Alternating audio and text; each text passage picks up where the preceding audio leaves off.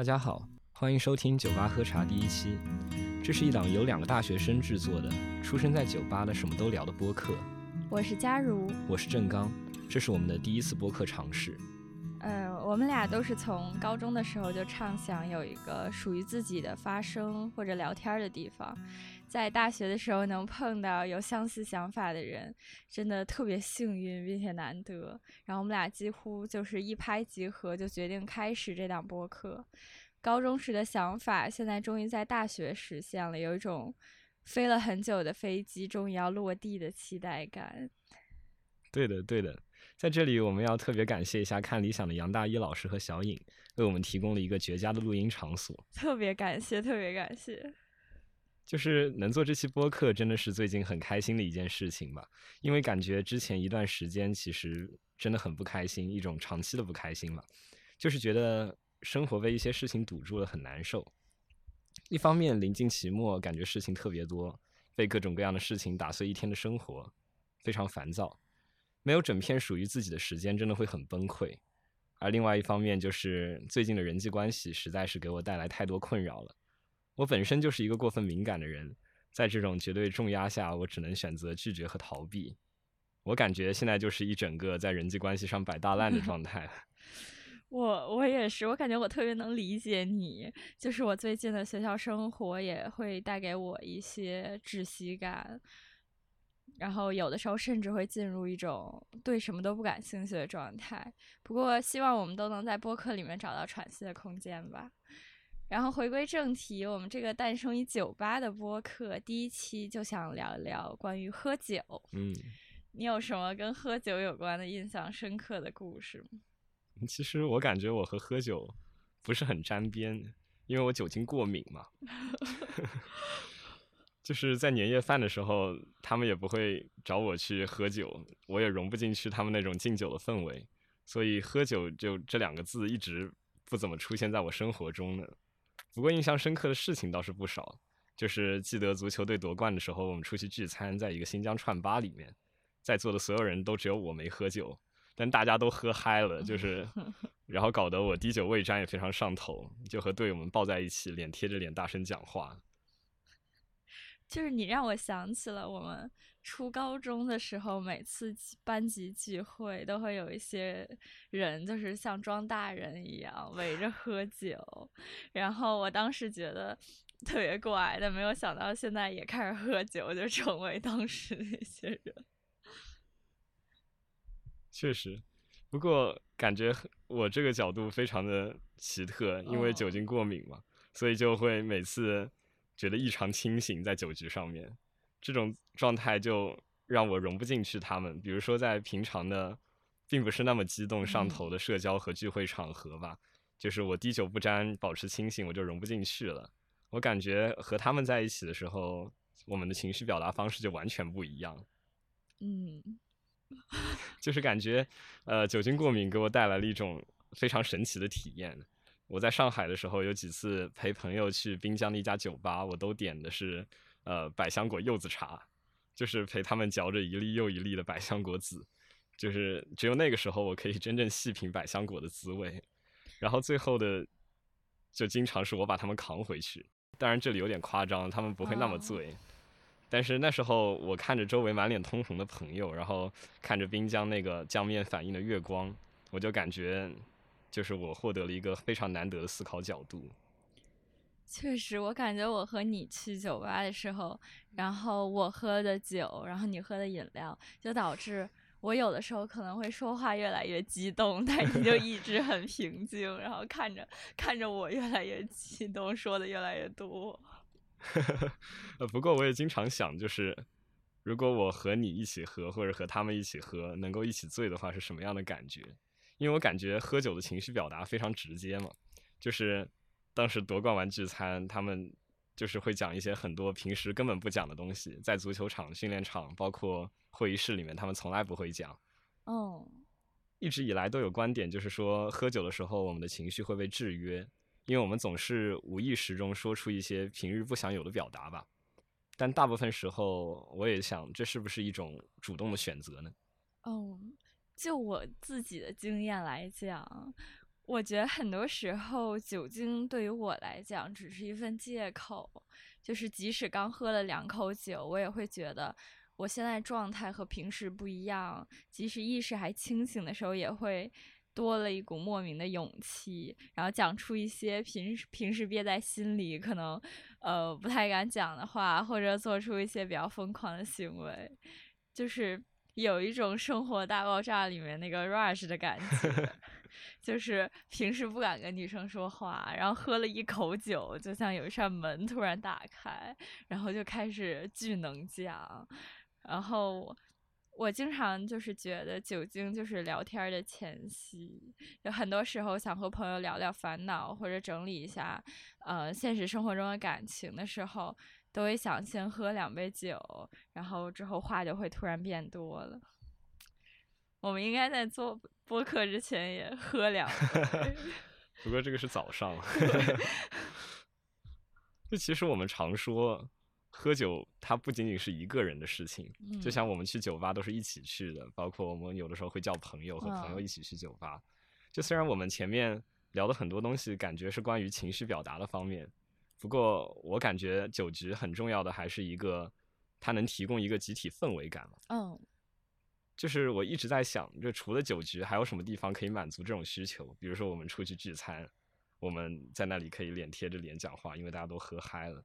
那如果我们这不是在一个酒局里面，我们换一个地方，这个需求它能不能得到满足？嗯，我现在想，我觉得挺难的，因为就是大家平时现实生活中。嗯，距离感都是蛮强的，就不会说，嗯，什么都没有喝，然后就会离你那么近。然后就像社会心理学上老师讲的，中国人之间的距离感，嗯，然后就是会，嗯，会觉得我是一个独立的个体，然后不会和你说很多心里话，这样，就这样的话，关系也不会特别近。嗯，对，就感觉有些时候，其实。一直想要一种可以无限制表达的场景嘛，嗯，但是身边的离人都离你太远了。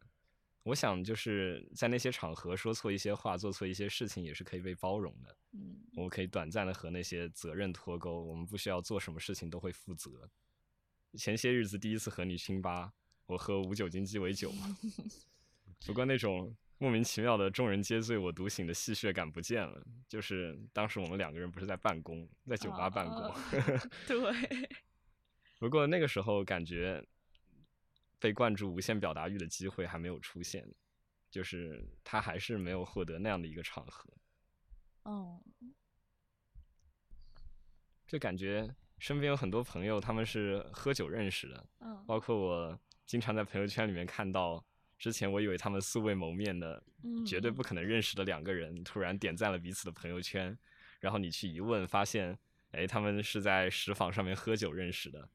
哦，确实，我其实一直特别想去学校的石坊上面一起去喝酒，感觉他们在喝酒的时候都会，嗯，同时说出一些他们生活中有意思的故事，然后大家一起聊天喝酒，就。呃，突然会从陌生人变熟的感觉，特别奇妙。嗯，对啊，就是我也这么觉得，就是感觉在酒局上交到的朋友，如果真正走进了现实生活中的话，那一定会成为能够交心的人。有些时候，我也很想通过喝酒去认识一些社交圈内不曾出现的人，就听他们讲自己的故事，真的很有意思。嗯，对，就是尤其是感觉很多，嗯，就是。和亲近朋友之间发生的烦恼，就不会和身边的人说，然后和在酒局认识上呃的人说，反而会呃更舒服。对，因为感觉跟他们讲话是没有包袱的，对，就很轻松。就还记得上次跟你去那个小后院找一个调酒师聊天。虽然我那天我这个艺人突然变哀了，我什么话都没讲，不过就听听你们的对话，听听别人对话都很有意思。他确实很有意思，就是因为，嗯，我感觉我们学的专业也是需要和人社交的，然后我可能也在刻意试图多和人聊聊天儿，然后去那儿的时候想尝试一下。就感觉大家身上都有自己发生的事情，就是和我的生活截然不同的事情。然后通过看到别人的生活，然后呃，就一方面可以让自己的生活显得不再那么单调，就突然看到世界的多多样性。而且就是之前和朋友聊天，然后发现朋友居然会调酒，然后还去酒吧调过酒。哇哦！然后就对于然后酒吧调酒的这些人有了不一样的感觉。就是初初中的时初高中的时候，可能还会觉得，嗯，会不会去酒吧调酒都是特别专业的人。然后现在发现他就是在我们身边的非常普通的人，然后就会感觉有一种亲近感。然后我其实觉得，就像呃这种服务行业，有很多嗯看起来普通，但实际上嗯特别不普通的人。比如说，他们有很多别样的想法，他们在开属于自己的店。然后我甚至之前去。海底捞，然后看到一个小哥，然后和服务员聊了两句，然后发现，呃，他爸爸妈妈都在国外，然后他也马上出国了，然后反正就是呃，并不是通过打工来挣钱，而是通过打工想真的说体验生活，然后想碰到各种不一样的人，然后我感觉在酒吧喝酒，可能有的时候也有差不多的。呃，想法，嗯，就是喝酒的时候，我们经常可以遇到一些我们在现实生活中几乎遇不到的人，嗯，比如说上次的调酒师，比如说你说的海底捞服务员，然后我们也可能可以通过喝酒去认识一些我们认识的人的其他方面，就是在跟你喝酒的时候，我发现其实。有些关于你的事情，我以前从来不知道，然后有一些侧面，就是以前是我不了解的。嗯，就是因为只有喝酒的时候会说一些事，嗯，其他方面的事情，就像人有很多面，但上学的时候只会展现出特定的那一面来。确实，感觉是这样。然后我这个好处就在于，有的人。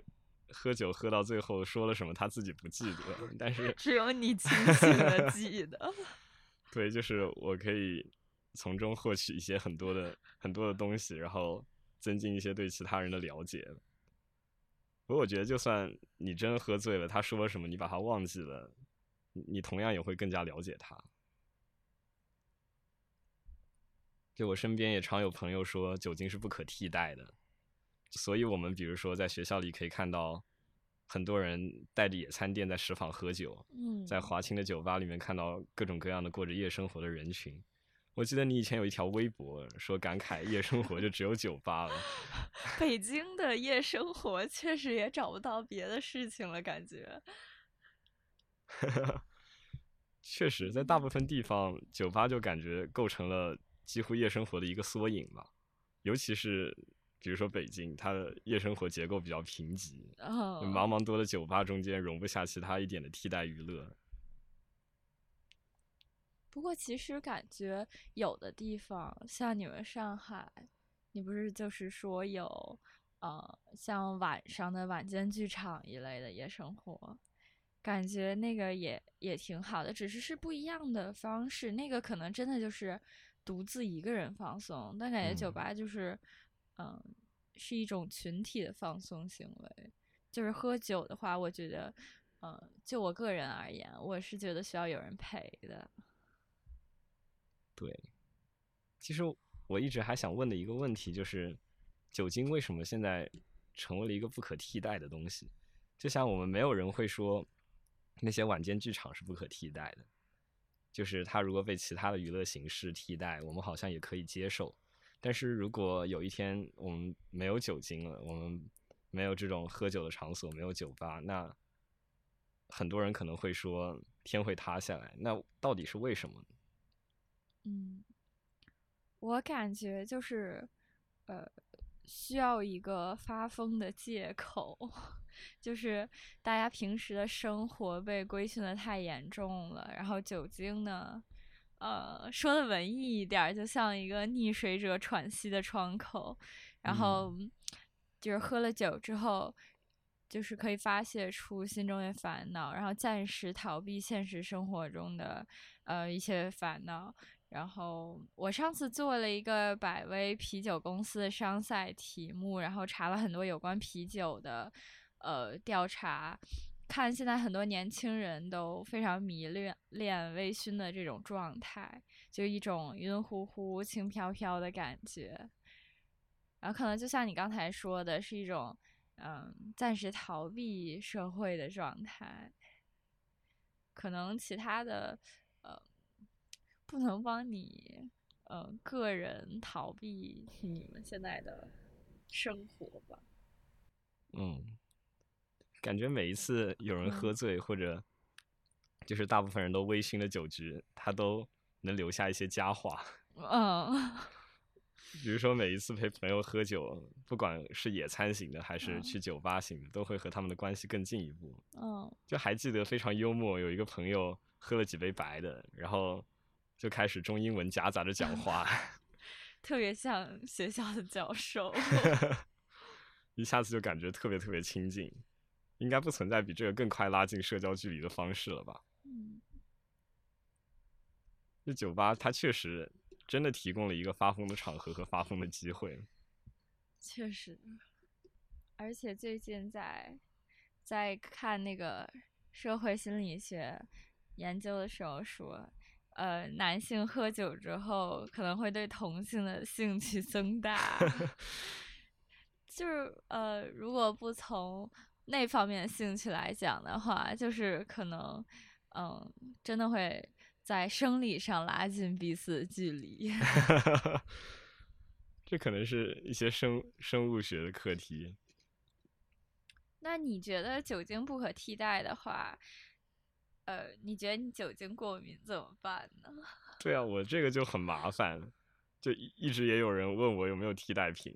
就我像去酒局那种聚餐型的，我一般就喝可乐；去酒吧，我一般就喝无酒精鸡尾酒或者喝百香果。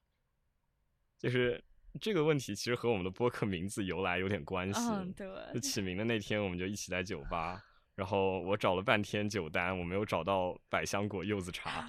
然后最后就点了杯无酒精鸡尾酒，就感觉这种点单方式应该是我去酒吧一定会干的事情，所以我们就呃也由此引申出了我们的名字“酒吧喝茶”，就有一种莫名其妙的冲突感和矛盾感。确实，然后不碰酒精的时候，在酒吧你也会特别像小孩。嗯，确实，因为感觉就是身处一个大家都敞开心扉的环境之后，嗯，可能自己也会跟着放开一些。嗯，然后在酒吧喝茶、喝什么无酒精鸡尾酒之类的东西，真的会很难融入他们。在这种情况下，我经常遇到的一个麻烦就是，我没有办法通过酒精进行有效社交。哦，像我们之前很早很早之前的一次聚会，就在在场的所有人都就是去主动敬酒，去给学长学姐敬酒，就是来进行一些有效的社交活动。然后当我端着可乐过去做自我介绍的时候，他们就 都不理我。我在想，你可不可以用矿泉水装作白酒，然后去之后装作自己喝的晕乎乎的去社交？我也经常被质疑，就是他们都会说我到底是不是真的酒精过敏？他们说你肯定你你应该是不能喝，然后就装你自己是过敏。但我也知道，就这个东西不是我靠张嘴就能说明白的。我说再多，他们还是不信。但我只要打心底的知道自己真的不能喝酒就行了。这个应该是对我非常重要的一件事情，对我的身体非常重要的事 情。是是，酒精过敏还是不要喝酒。嗯。不过你刚刚说到很多酒精能帮助社交、帮助排除生活中的烦恼，呃，一系列的好处，就是我在想，酒精帮助，呃，是暂时性的还是永久性的？就是我们会不会在前一天喝完酒之后暂时忘掉了一些烦恼，但是在失去酒精的时候就落入更深的一个深渊？嗯，就是这个问题，我也很多时候在想，因为我会感觉我自己很亏。就是如果它是一个能永久性解决的方法，我不能喝酒，我就丧失了这样一种解决办法。但是最近非常有感悟的就是看到一条朋朋友圈吧，我朋友的朋友圈，呃，是他戒酒四周年之后发的。哇，对，好有毅力呀！他在四年之前发了一条朋友圈说，呃，这一年喝了比过去二十几年加起来还多的酒，就酒精帮我逃离片刻。对我的审判，但没有办法稀释活着的苦涩。就过去的很多年执着的东西，其实都没有自以为的那么不可割舍。就是我也在想，酒精提供这种逃离，它到底是创造出了一种类似于时间黑洞这样的空间，呃，真正把你从沮丧中拽出来了，还是说它只是让你短暂的和你的生活脱钩了，让你。暂时性的感觉很好，但在事后你可能会被生活重创的更加严重。哇，你的朋友，嗯，感觉发的特别的特别走心。然后，嗯，我就是我就是觉得喝完酒之后，可能就是在你特别疯狂之后。很可能在生活中，呃，更加找不到趣味。就是，嗯，呃，我想到我五一的时候，然后我也有一个呃朋友，他是去长沙玩的，嗯，然后我不是去希腊玩了，然后我们俩就是过的截然不同的五一假期。然后他就是去长沙的时候。呃，长沙是一个夜生活特别丰富的城市。照我朋友的话说，就是以一个已经烂掉的城市。就是他说他晚上呃四五点出门，都是感觉那个城市灯火通明。天呐，反正他的旅行到最后就变成了晚上喝酒蹦迪，白天睡觉，然后。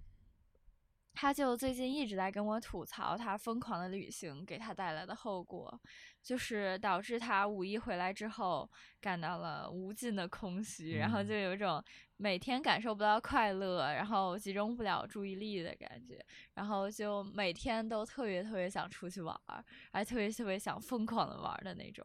然后我就是，呃，五一过得比较闲散，就是去希腊的话。嗯，也也是在国外玩，不敢体验夜 生活，就是于是我们的旅行就更像是一种城市漫游，就是去看看自然、山水、博物馆那种闲散式的旅行，然后就没有这么大的副作用，就是可能就是真的是一种缓慢的放松。嗯，我记得就是。古人也说借酒消愁愁更愁，就这个是你朋友的个人现象，还是所有人都会出现的呢？就比如我们如果在极端难过的时候，我们喝的呃喝的非常醉，我们宿醉了，那我们醒来之后会是什么想法？嗯，倒也说不好，因为我朋友那个是呃纯属是为了极端开心，但是如果极端难过的时候喝酒。我也没有体验，但有可能会更好吧，就是有可能精神状态会变好一点吧。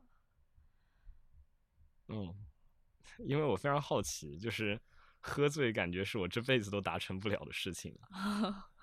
我唯一一次碰到有人喝醉，就是我爸可能喝醉了，他回到家之后非常痛苦的说：“我再也不喝了。”就是我一直留下了可能喝醉就不是那么痛快的一种印象啊！所有人喝醉之后，第二天都会说：“我再也不喝酒了。”但很少有人像你的朋友那样可以真正戒酒。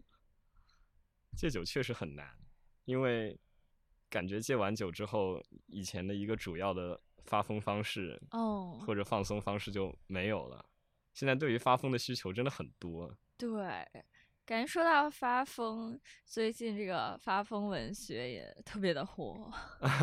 确实，我还找了一段百度百科上的定义，就是说发疯文学指的是一些风言风语的搭在一起，令人发疯抓狂的文字句式。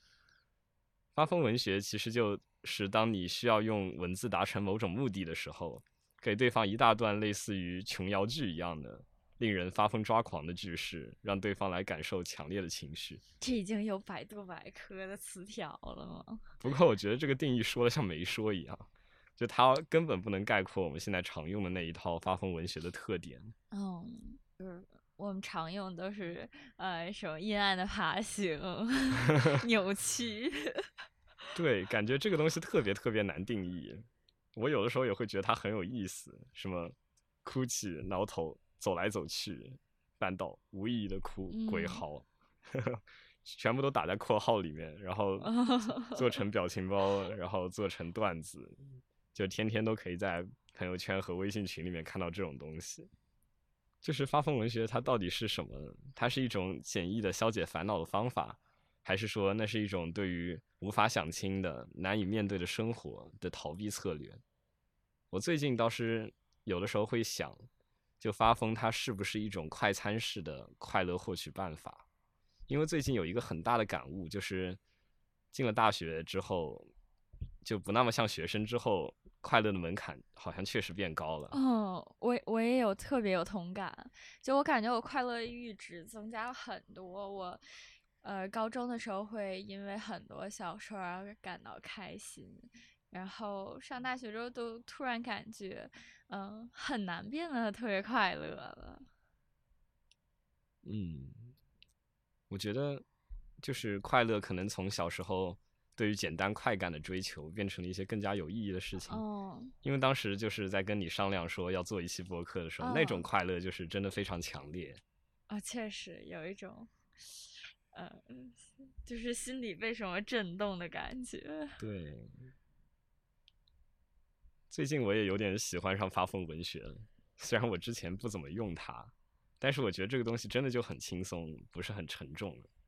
我不知道它到底是什么样的心理机制和它到底是什么样的原因，但是我就是感觉非常开心，因为之前我在面对那些人生问题的时候，包括未来，呃，包括一些计划，包括一些人生意义的事情的时候。我都是告诉自己，我要把这东西想清楚。嗯，然后我会去查各种资料，我会看纪录片，然后和身边的朋友来沟通，就是我想把这个问题解决了。但是后面我发现这个东西是很难解决的，不可解决，特别累。对，真的非常非常累。当时我还记得看了一个非常重要的纪录片，叫《伴侣治疗》。虽然是一个单身狗，但是。我在陷入朋友一些人际关系的冲突的时候，感觉这部纪录片也给了我很大的帮助，就是它让我重新相信很多关系中间的问题都是可以解决的，包括它有一个解决的方法。就这种信念对我来说非常重要。哦，这个片子是讲什么的？就是是一个心理咨询师，是做关于家庭关系还有伴侣矛盾的一些解决的办法。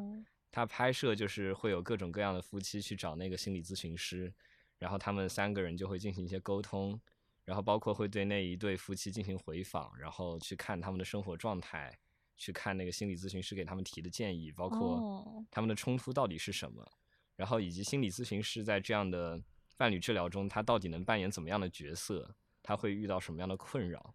嗯，那我回头也去看看。对，这这个感觉拍的真的很好。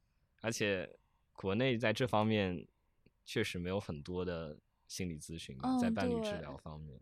而且感觉国内对心理咨询，呃，有些人的定义太狭义了，就是感觉你有心理疾病才需要去心理咨询。但是我最近就是因为感到生活不是特别快乐，没有原来那么快乐了，所以我就去体验了一下学校的心理咨询中心。我觉得就是那里的环境还是非常好的，就是会营造出一种能让你放松下来的方式，然后能让你呃慢下来，有一种嗯，可以慢下来和心理咨询师交流，然后仔细想想你生活中，呃，发生了什么改变你的事情，然后，嗯，我觉得帮助还挺大的。对我都是学校心理咨询中心的常客了，我真经常去那个地方。然后跟他们在聊天的时候，他们也会提醒我，就是有些问题他就是想不清楚的。哦。对，就是如果每一个都去想，真的太累太累了。就是短暂弄不明白的那些事情，你就不要去想着把它弄明白。嗯。比如说未来会怎么样？比如说你的人生意义是什么？就这些太宏大叙事的问题，他就很难回答。是我感觉，我一旦开始想了之后，我就会变得更加迷茫，然后呃。就会有一种无意义感向我袭来。我觉得这可能也就是发疯文学出现的市场因为当你用发疯文学的时候，你就采用了一种非常诡异的方式，哦，非常戏谑的方式去表达了，呃，对于某种呃生活的逃避，把你自己让你非常痛苦的那些思考内容讲出来了，以一种非常戏谑的。方式消解掉了，然后另外一方面，呃，你也引起了他人的注意，并且没有引起那么多的注意，所以你可以把你心中的苦闷发泄掉。就如果你不会发疯，你现在甚至融不进很多群体。是的，我就是我不是特别喜欢用很多网络用语的人，但是就是我第一次看到这个发疯，吓了一跳。不过现在也开始了，也开始疯了。我们宿舍群里面经常会有我室友在那里 miss 卡、穆斯卡、米老鼠。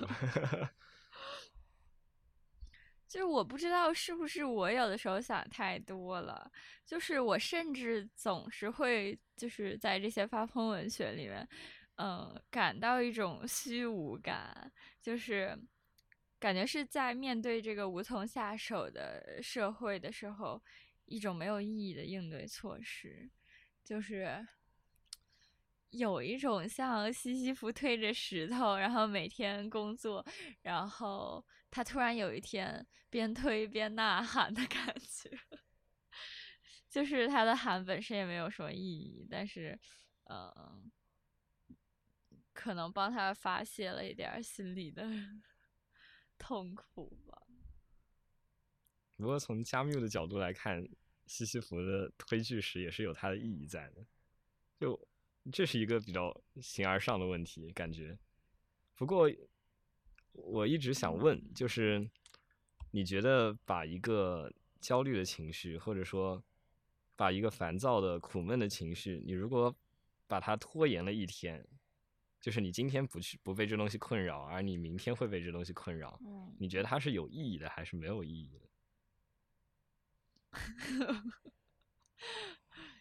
你又要想清楚问题。我感觉和你刚才问的喝酒的那个有一点像，就是，嗯，可能是有意义的吧。至少你在当下多多放松了一天。就我感觉，我现在的生活状态就是由。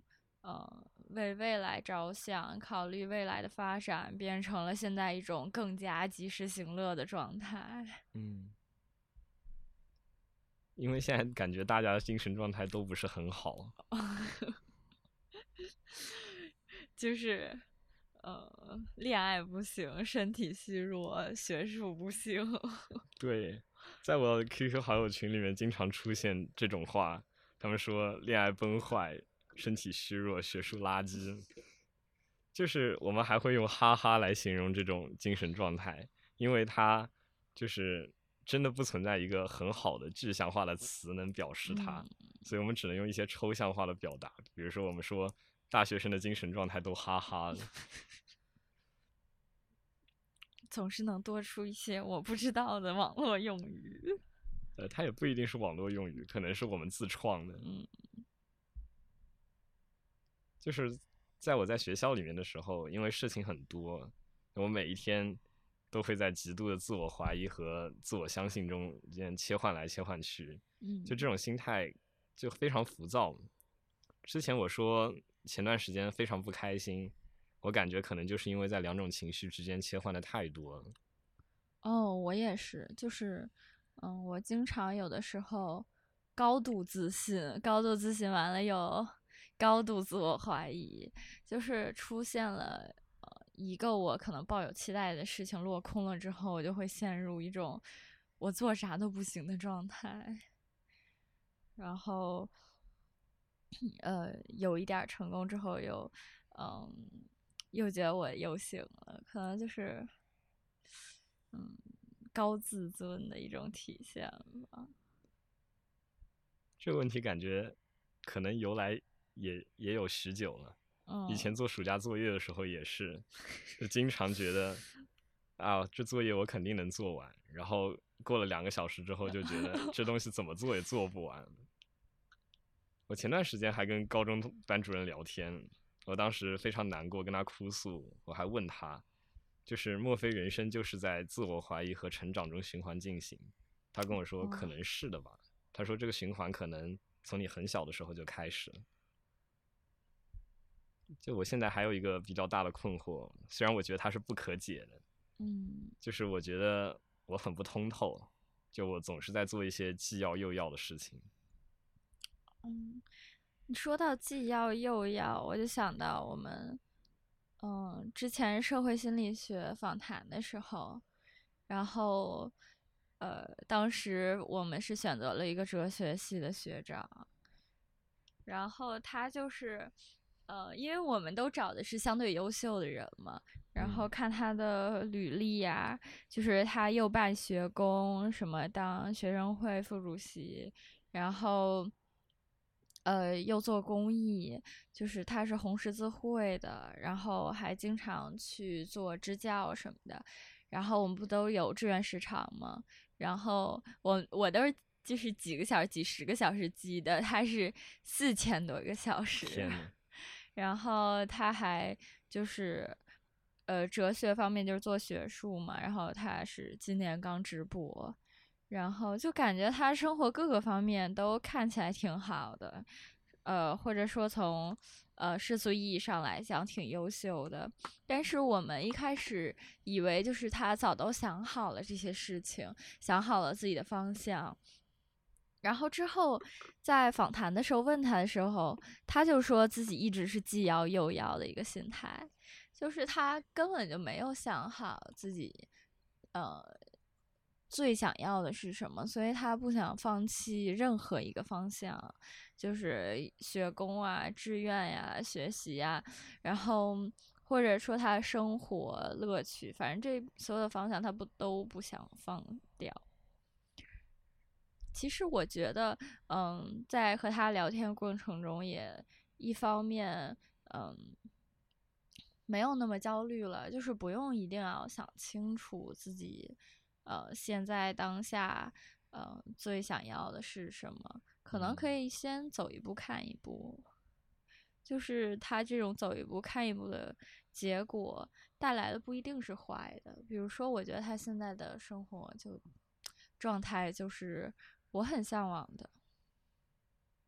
嗯，你这个倒是也让我想起我们的访谈，我们当时就觉得所有人都会去找优秀的。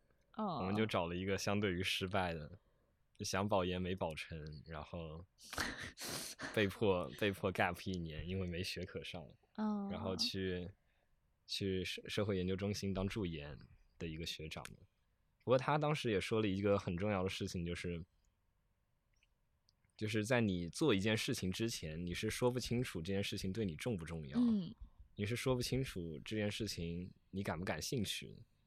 就他说，他举了一个例子，就是说，比如你在大学选专业的时候，你选金融还是选，呃，计算机，还是选其他的东西，嗯、你在那个时候对这方向理解的实在是太少了，对，就是你没有一个可以去判断的空间。你说你完全走进去之后，再看看你喜不喜歡，但是人也不是说有些东西就非常不喜欢，有些东西就非常喜欢。而且人有一种你做了决策之后会越来越相信这个决策是正确的的这样一种心理状态了。所以他当时也给了一个跟你刚刚说那个学长一样的建议，就是走一步看一步，哦，感觉像殊途同归了一样。嗯，不过可能也是国内的教育就是使然吧，就是，嗯，我感觉就是试错的空间太少了，呃，我没办法同时学很多个专业，然后再考虑自己，呃，喜欢这个还是喜欢那个，就是我必须要在，呃，从出分到呃报高考志愿这十几天想清楚我 我未来几年都要干什么。对，其实我现在选这个专业，我还挺感谢当时年级组长的，嗯就是他借了我很多很多关于我我专业方面的专业书，他跟我说你应该会对这个感兴趣，我就看了很多。哇，不过我觉得确实就是在高中的时候，包括更早之前嘛，就像初中小学的时候，你确实没有很多时间和机会去做一些你想尝试的东西。那你的高中老师还是非常的，就是开明的，就是很多高中感觉就是有一些老师不希望你做任何就是像呃为了那场考试学习之外的事情。嗯，其实其实感觉，呃，在高中的时候有很多在呃考试以外对我们非常重要的事情。对，那时候还是太缺乏想象力了。嗯，就算有想象力，也缺乏执行力了，就是很多东西都没做。哦，对，想播客。对，这应该是我到现在第一件如此想做的，还是一件比较大的项目。之前所有想做的事情都比较小，因为我会嗯告诉自嗯己说，这么大的一个项目是我处理不了的，是我做不了的。但是就是两个人一起，感觉就是可做的，嗯嗯嗯，而且可以相互鼓励。不过我确实感觉之前的很多时间里面，我都呃太害怕失败了。就之前我看电竞的时候，呃，不是说电竞这东西不好，电竞有的时候还可以给你带来一些对于生活的思考。体育竞赛呢，可是。对，比如说我当时看英雄联盟比赛的时候，有一个叫 Showmaker 的选手，他在输掉比赛之后就说：“呃，比赛之后我觉得大脑空白，但是大家可以想一想，失败总是会贯穿人生始终的，这就是人生。”东河哥跟我们说，这是他最后的瞬间，他情愿这是一个快乐的时刻，所以我们也同意东河哥进行一个不太悲伤的发布会。就是东河哥是他队友，然后他们他这一段话是在呃新闻发布会上说的，哦，就这段话在他说出来之后就火爆全网了，大家都说他格局非常高。嗯，我想了想，我感觉我最近的生活可能因为呃不太开心，也是因为最近所谓的失败有一点儿多，就是呃我最近在申请一个项目，反正我之前觉得不可能失败的事情，然后做了很久的决定。我本来想只要申请了就可以上，所以重点就在于我申不申请这件事儿上。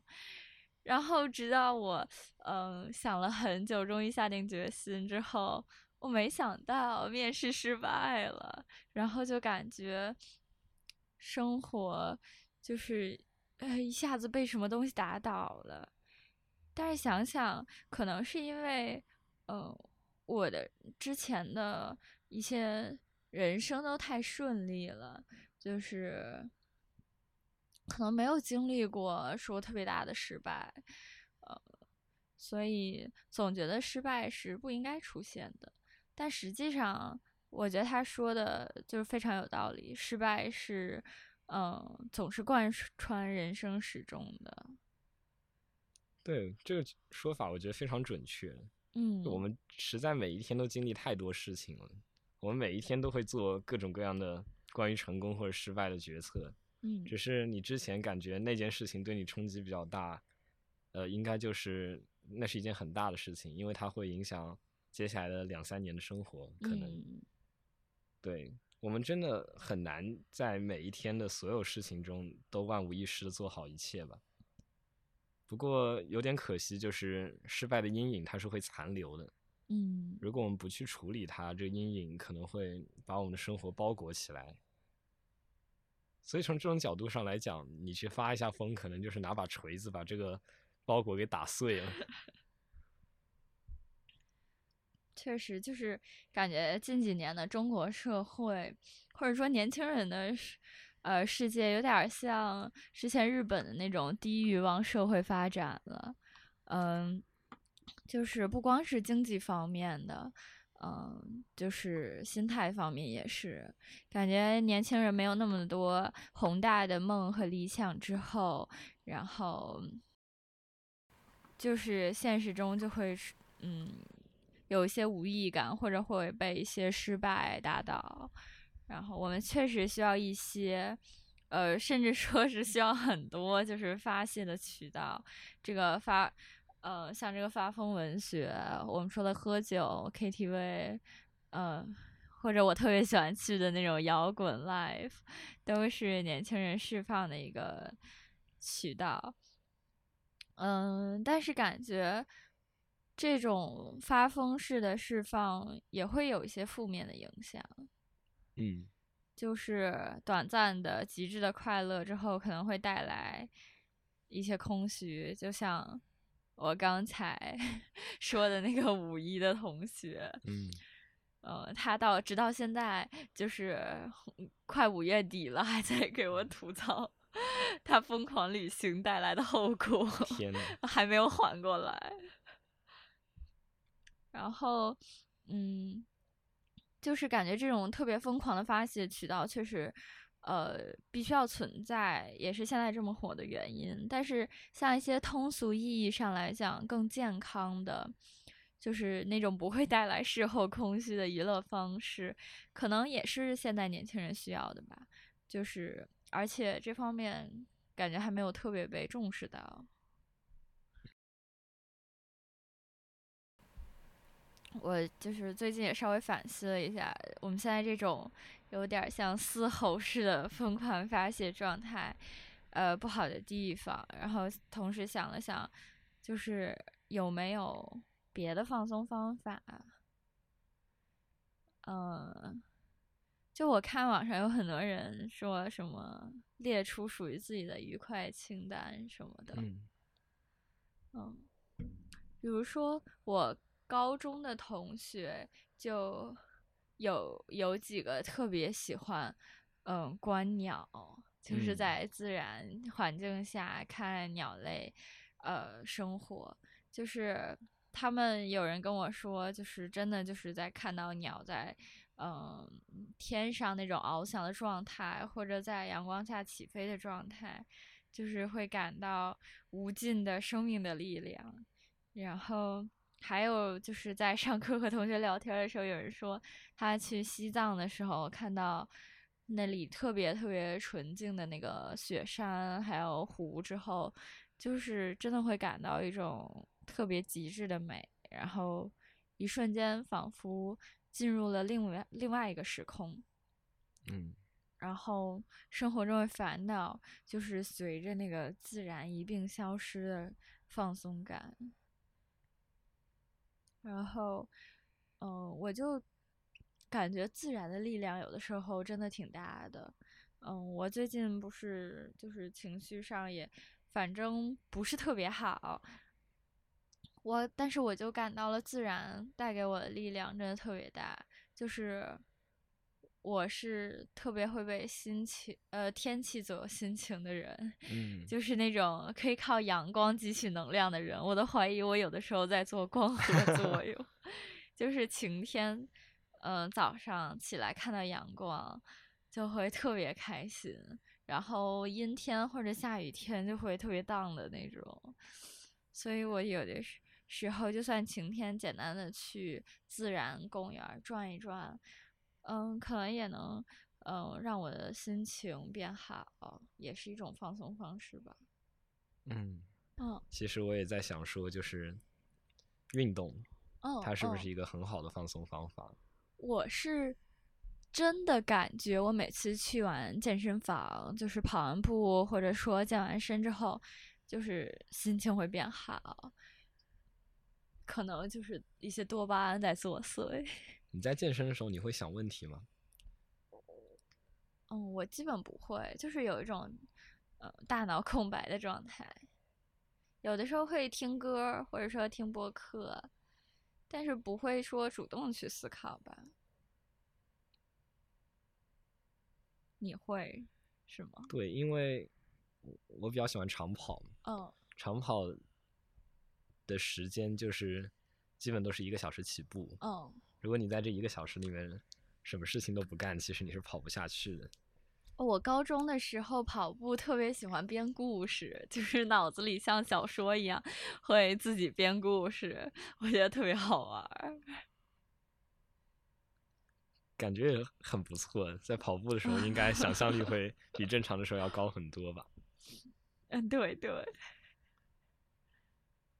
就是跑步的时候，对我来说，想事情可能是一种解放双腿的办法，因为哦其实长跑对于呃你腿部的负荷，对于你的肌肉，嗯都是要求挺高的。然后如果你去什么都不想，你就把注意力放在每一个步上，其实你会变得非常累。嗯，对，就是我很很明显的就是，如果我在跑步的时候什么都不想，就是去关注每一步踩的什么样子，因为跑步都是在操场，周围的环境也不会发生变化，你就一直在那一个场合做一件重复的事情，就跑跑到六七公里的时候，可能我的腿还没累，我的心已经累了。哦，所以我就一直特别佩服这种耐力运动的人。那其实我们的脑子就不在这里，就是我哦们不会想说这一步子迈下去迈到哪儿了，我们就是其实跑步只是你的身体在干的事情，你的灵魂哦早已经不在这里了。哇哦，就是村上不是也有一本书？当我在跑步的时候，我在想什么？对，哦就，感觉大家应该都是这样的，或者说有的时候我们组团慢跑的时候会聊天，就这个也这个也是可以哦，我我确实有明显的感觉到，如果我和同学一块儿聊天儿的话，我会跑得更长，会更，嗯、没有那么快的感知到累。还有什么放松的方法吗？嗯。躺在床上刷 B 站。呃，这个其实，在某种程度上，它确实可以放松，但它是一种绝对绝对的短暂放松。就是当你一旦停下这个动作的时候，你就开始不放松，而且你就开始焦会虑。对，而且会身体上的头晕眼花。而且其实就是在刷短视频的时候，我的脑子是完全没有动的。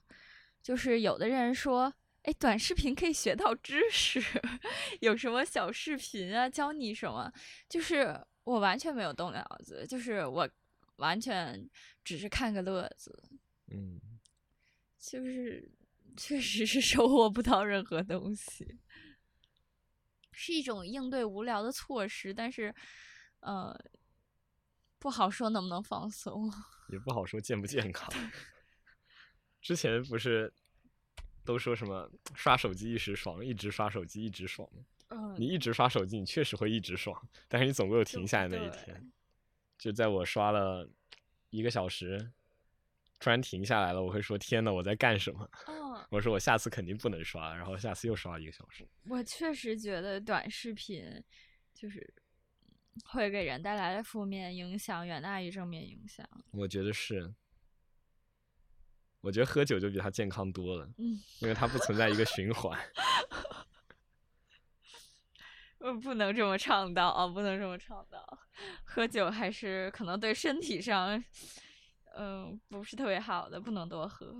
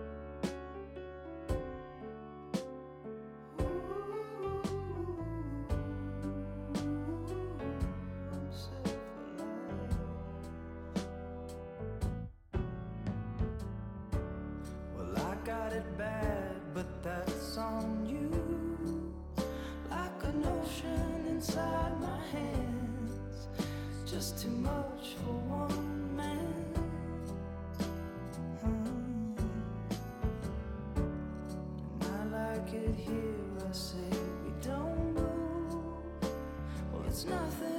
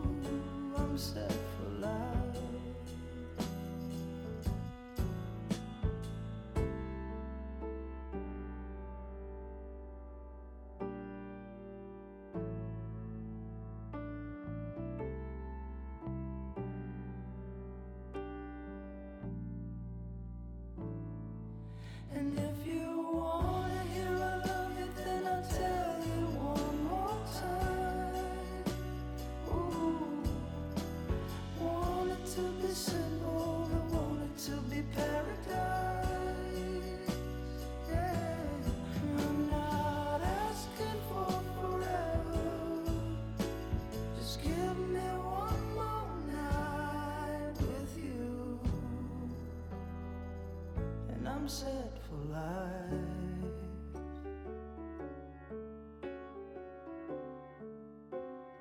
Ooh,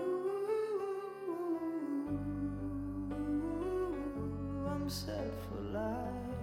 我其实非常同意，就是你前面说我们的生活越来越向低欲望发展了。嗯嗯因为我我也关注一些出版公众号嘛，比如说单向空间，比如说单嗯独，他每一个月就会有一期推书的那一那一期公众号就会发什么一月庆祝的无意义，二月庆祝的无意义，三月庆祝的无意义，就是会类似于这个样子。我感觉现在大家有点把这种无意义、低欲望当成了一个就是很常用的口语词在这里说。哦，就它其实本来是非常书面的，但是它就一直在被说，一直在被说，然后大家都对这些词很熟悉。嗯，之前不还有一本书吗？好像叫《低欲望社会》还是什么的，嗯，讲的呃日本的现实社会状态一类的。日本在这方面其实做了很多研究吧，我感觉。啊啊不过我们好像我们对待它的方式不是那么正式。嗯，总觉得无所谓吧，可能总觉得只这只是一种就是嗯网络现象，嗯，就是网络用语一类的，但是感觉很多人的心理状态还是发会发生了一些变化的，可能对。嗯跟学的专业也有关系吧。就是我觉得这个经济走势，因为也在嗯呃怎么说呢，就是有点儿像日本前几年那样发展，就比较平缓了，没有那种之前大家干什么只要你努力就能得到很大的提高的那种冲劲儿了。不过这个事情也是在被讨论的，就是嗯努力它一定能提高吗？我觉得不一定。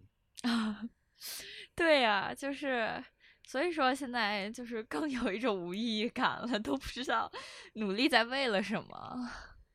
就是之前有人说努力是为了一个更好的未来，但是现实中很多例子告诉你，就是 有的时候，呃，努力并不能给你一个更好的未来。就是比如说，呃，比如说我看，就是有的学长学姐，就是呃，在几年前，就是疫情之前，然后在本科的时候，呃，有人选择去职业就业了，然后有人就想所谓深造，然后接着读研或者读博。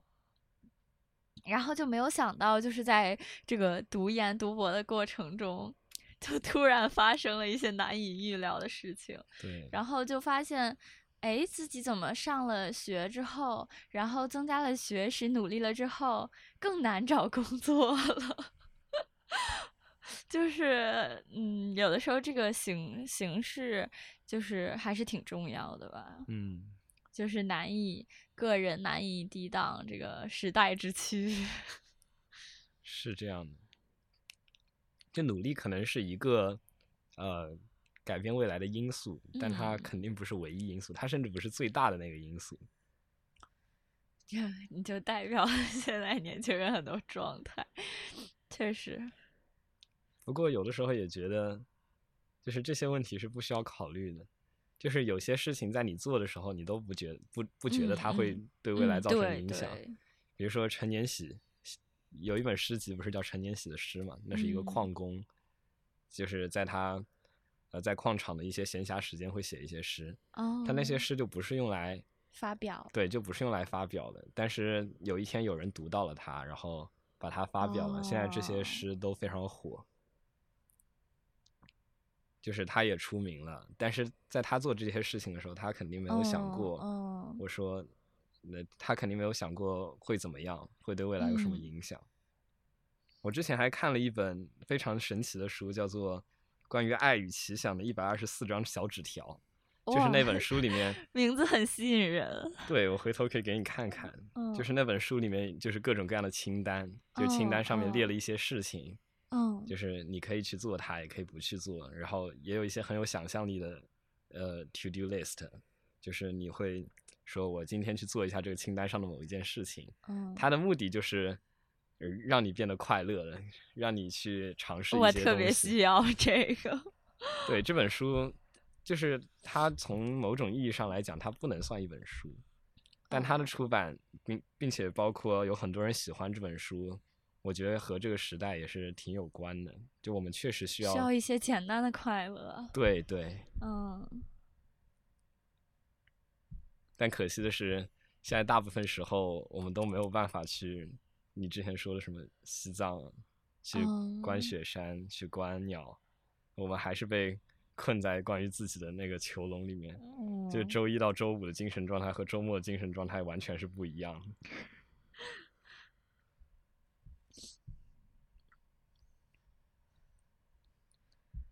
到周一到周五的时候，在朋友圈里，包括在跟朋友的聊天里面，就充斥着自杀、自杀。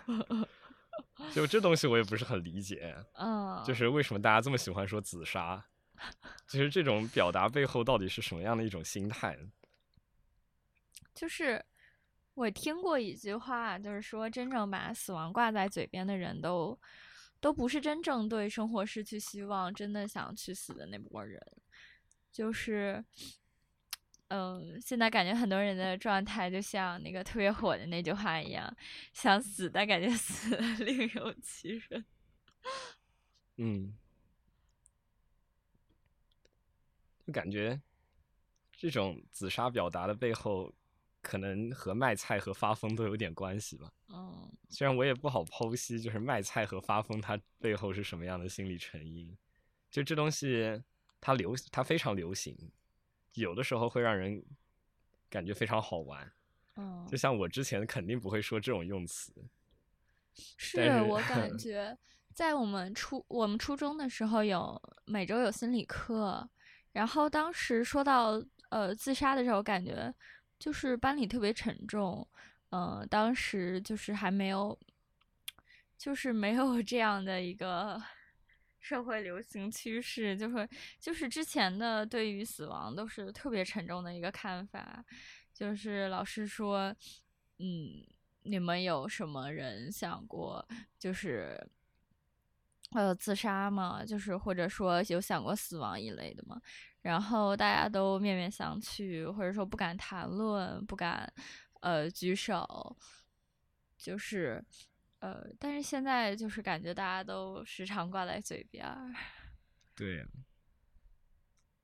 就之前我还看央媒的公众号嘛，他来解读这种精神哦现象的时候，他把它定义为一种心理健康的问题。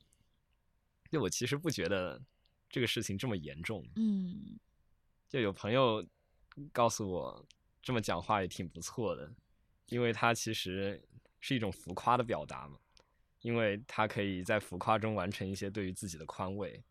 其实这句话我还是挺认同的。哦，因为我就是感觉，你说紫砂，呃，其实就是一种将注意力把从自己身上挪开的方式吧。嗯，哎，我很好奇，就是你这个注意力从自己身上挪开，具体是指的什么？嗯，就是我觉得你说紫砂的时候，你肯定不是单独出现的，就是你会说，呃，什么考试又没及格，紫砂哦，这种哦，就是你会把心里自己想的一些事情和一些情绪和紫砂这句话连在一起来 表达出来。就是你就相当于把自己心里的一些症结，包括一哦直在困扰你的一些东西吐出来了。哦，你这个概括好有意思呀。就是我们也在说嘛，就是感觉现在很多不快乐、不开心，就是因为太嗯注意自己了。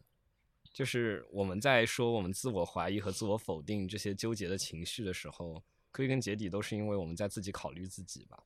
嗯就是我们会认为身边各种事情都与自己有关，那其实不是这样子。就是我前面说我对人际关系摆大烂了，就是因为在身边各种各样人际关系变化的时候，即使就是关系发生变化的两个人是你非常亲密的朋友，哦但这件事情也和你没什么关系。嗯就是你如果认为他和你自己有关系，你去想，你去给他找一个合理的解释，这时候你就会被陷进去，会被困扰太多了。我感觉你已经进入 next level。也不是吧，就是这种摆大烂可能是被迫的，因为我并不很觉得，就是对人际关系摆烂是一种非常健康的思考方式。但是我觉得你说的很有道理，就是，呃，太就注意力太放自己身上了，有点儿。就是我，嗯，经常说学这个专业的人有很多人 ego 特别大，就是，呃，就是太以自我为中心了，有一点儿，就是感觉。呃，自己非常非常重要，然后反正就是注意力太过放在自己身上了吧。其实就是也是从很多失败中，还有呃一些事情里面，真的会感到自己个人的渺小，还有呃就是没有那么重要。嗯，我们尝试去获取快乐的关键，可能就在于把注意力从自己身上挪开吧。我我一直说我非常喜欢看日出和看海，嗯包括我去青岛、我去厦门，我都去寻求这样的场合和机会。呃，我的记注意，我的注意力当时就全部出在日出和海身上了，我全身心的投入在了这种敬畏之中嘛，对于自然的嗯敬畏，可能和你前面说的那些雪山、那些鸟、那些太阳哦都是类似的，我就会感觉非常非常的快乐。感觉自然的力量真是有的时候特别特别大，就是在自然面前就瞬间感到自己的渺小。嗯，可可是，在夜晚的时候，在那些你不能出出发去旅游的时候，比如在一天工作日后面的九点到十一点、十点到十二点这些时间，我们就没有办法和自然产生这样的一个交互，我没有办法把情绪寄托在自然身上的时候，嗯可能我们就会说走去喝酒，因为喝酒其实是另一种方式把注意力从自己身上挪开了，因为你那时候可能就不存在注意力了。嗯，就是，所以我们说，呃，酒精是最小成本的娱乐，然后越来越成为年轻人发泄的窗口。